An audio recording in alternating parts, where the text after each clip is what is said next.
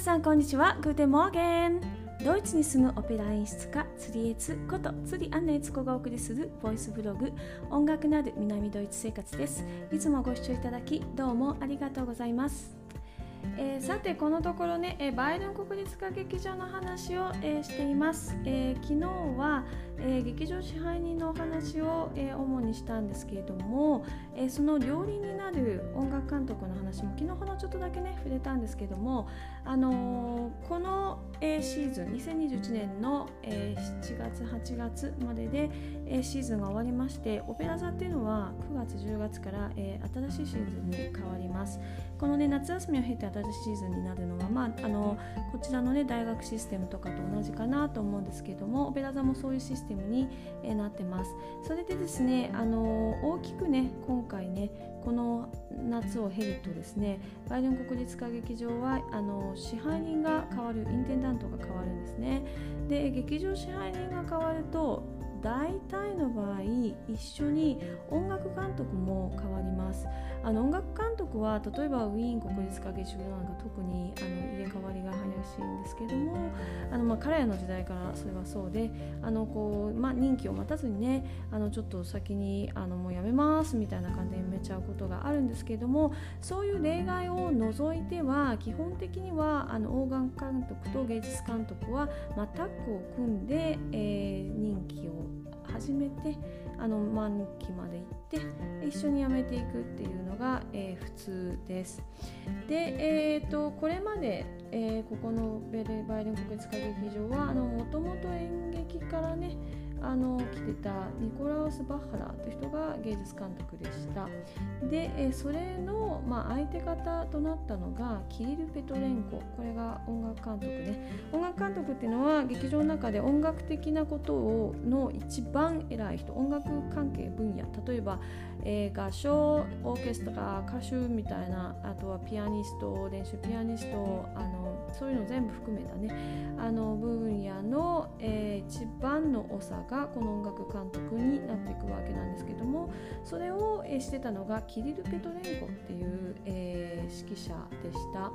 でキリル・ペトレンコはあの本当にあのもうね若い頃からすぐにオペラの世界に入ってずっとオペラをやってた人でオペラ指揮者としては非常に有能な人でした。本当にやっぱりねうまいなっていうふうにこう、えー、仕事しながらいつもね見てました。で彼まだね49歳なんですよね。若いですよね。今時代交代がバッと来てるなって思いますよね。あの70代ぐらいのね指揮者から急に突然にこう今40代の指揮者に変わってきてるなっていう感じが、えすごく見受けられるんですけどもキリル・ペトレンコがやってました。で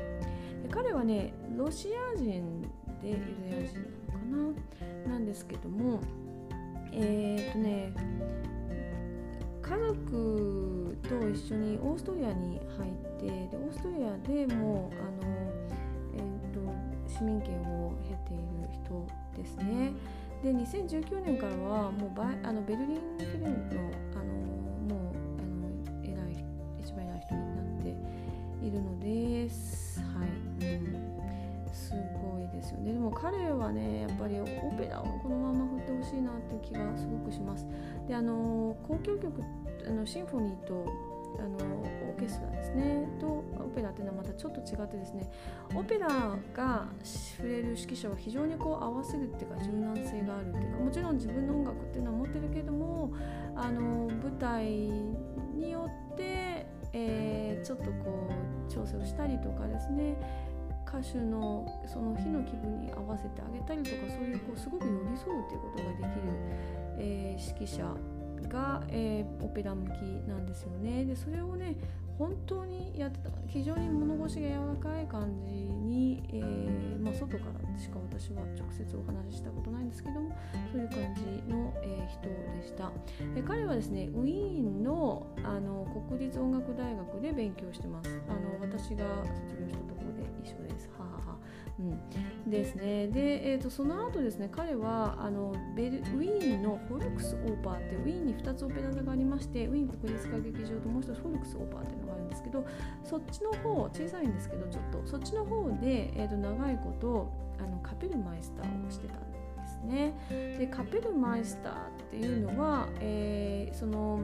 えー、音楽監督一番偉い人のその下の、えー、あれあのなんですけども、え、若いうちはねもう一番勉強しやすいとこですね。あのえーと、一番上のシェフのお話をこう、まあ、見ながらあの歌手の人とこう一緒に仕事をしながらもう作品をどんどんどんどんどんどんどんどん自分の中でレパートリー増やしていくっていう時期であのオペラ指揮者になるにはカペルマイスターを1回取るっていうのは絶対にあることなんですけどそれをねフォルクスオーパーでやってたんですね。ウィーンっていうのはあの本当にあの音楽の街でですねやっぱりレパートリーシアターでも回転数がすごい速いのでいろんな作品を多分勉強させしてしたんじゃないかなと思います。で、えー、実はこの時期にですねこのニコラス・バッハラ今の芸術監督と一緒に仕事をしてるんですね。うん、で、えーとまあ、そういういきさつでここのバイオリンのあの音楽監督に引っ張られてきたことになってます。で彼はまあその後もですねもうヨーロッパ中でねすごい大きな劇場とかで、えー、演出をあの指揮者をしてます。あのウィーンの国立歌劇場とかですねロイヤルオペラハウスコベントガーデンとかですねパリナショナルですね。あのメットでもまあやってますね。あとバルセロナとかですね、えー、フランクフルトとかですね。まあもういろんなドレスデンとかもやってますね。で Komische Oper とかですね。で Komische Oper では5年間、えー、 Musikdirektor だったんですね。 Intendant、うん、でその時にはあのー、世界で一番を決めるそのショーの時に、えーえ Dirigent des Jahres っていうあの今年一番すごいオペラの指揮者っていうので2番になってたりとかしてるんですね、え今年は彼は1番ですね、その当時はピエール・ブレイが1番だったそうなんですけどピエール・ブレアもう本当にあのもう大御所中の大御所なんでねそれとこの40代の彼がねなったっていうのはすごいなと思います。ちなみに彼ね実は結構ね背が低いんですよ。面白いですよね。で実はですね彼はもう背が低いし小沢誠二さんも背が低いし下の後でも結構背が低いしあのいい指揮者っていうのは背が低いのかな。私も背が低いんであのちょっとねまああの背が低い人っていうのはこう頑張れるのかもしれないですね。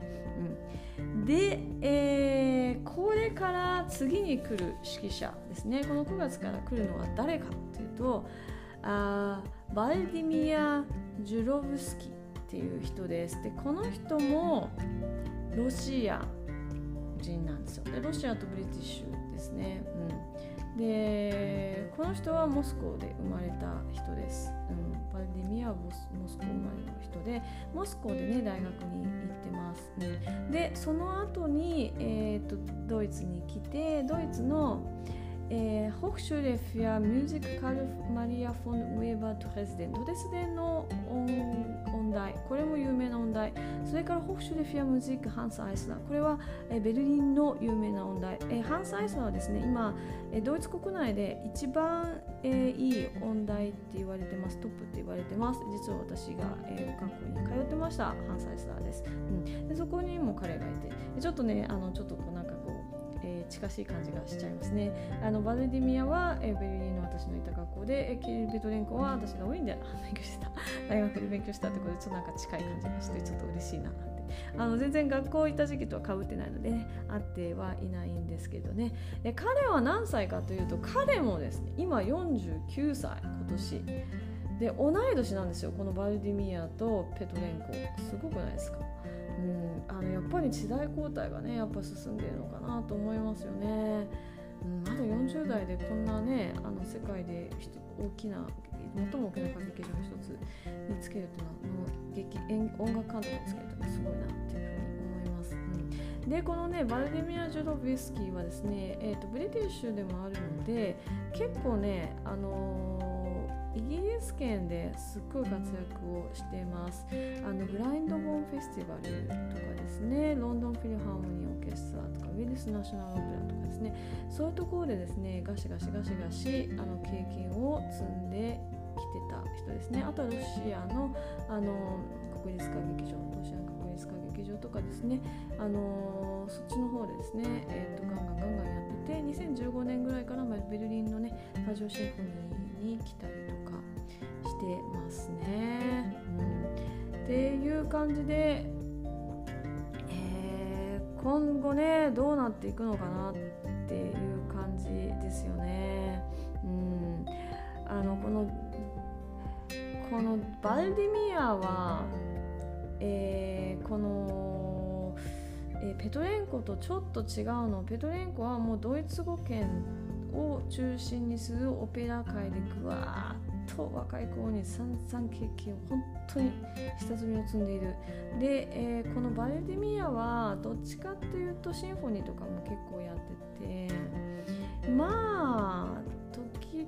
々オペラはやってるけどシンフォニーってイメージが結構実は私は強いんですよね。うん。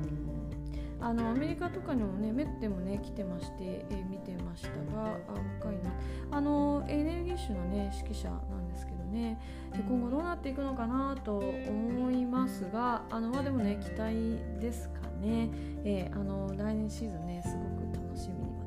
しています。どんな風にバイデン国立歌劇場が変わっていくんでしょうか？はい。またね、えー、シーズンとか始まって少しずつこの点についてもお話ししていきたいと思います。今日はちょっとマニアックなお話でした。はい。音楽あの指揮者のね話。あの、えー、劇場のね音楽監督の話でした。では皆さんまた。アフィダゼンジュース